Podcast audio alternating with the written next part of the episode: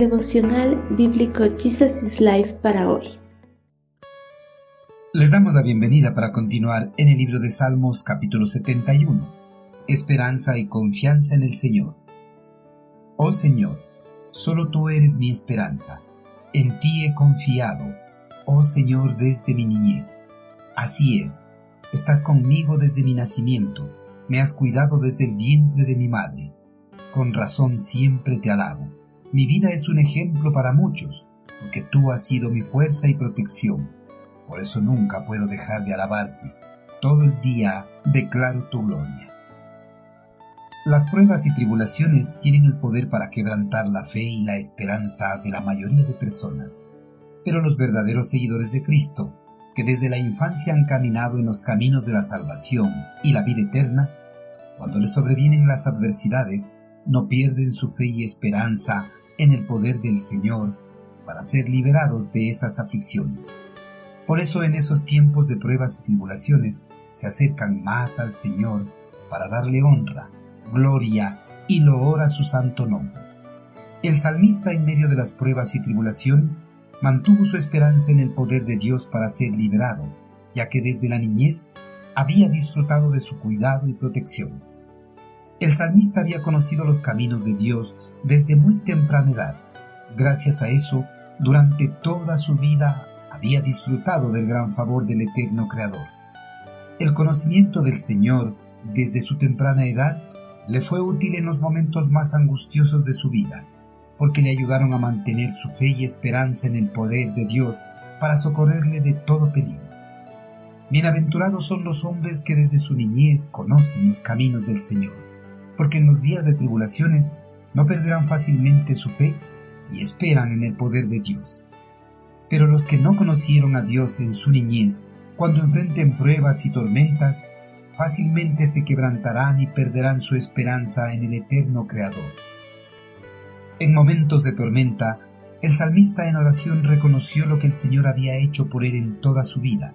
Reconoció que el Señor había sido su esperanza y confianza desde su niñez, porque desde que había llegado a este mundo le había cuidado y protegido, inclusive cuando todavía estaba en el vientre de su madre.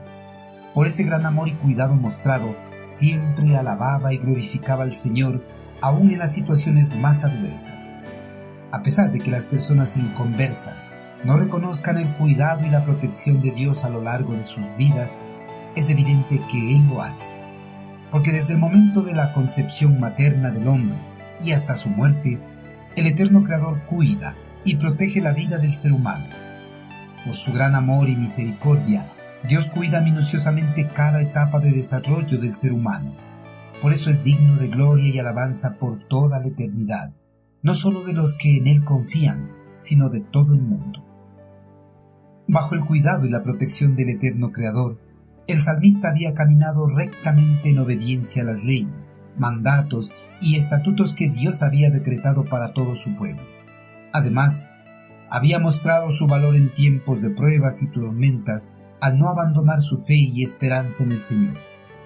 Su vida de devoción a Dios, había logrado ser un ejemplo para muchos de sus compatriotas.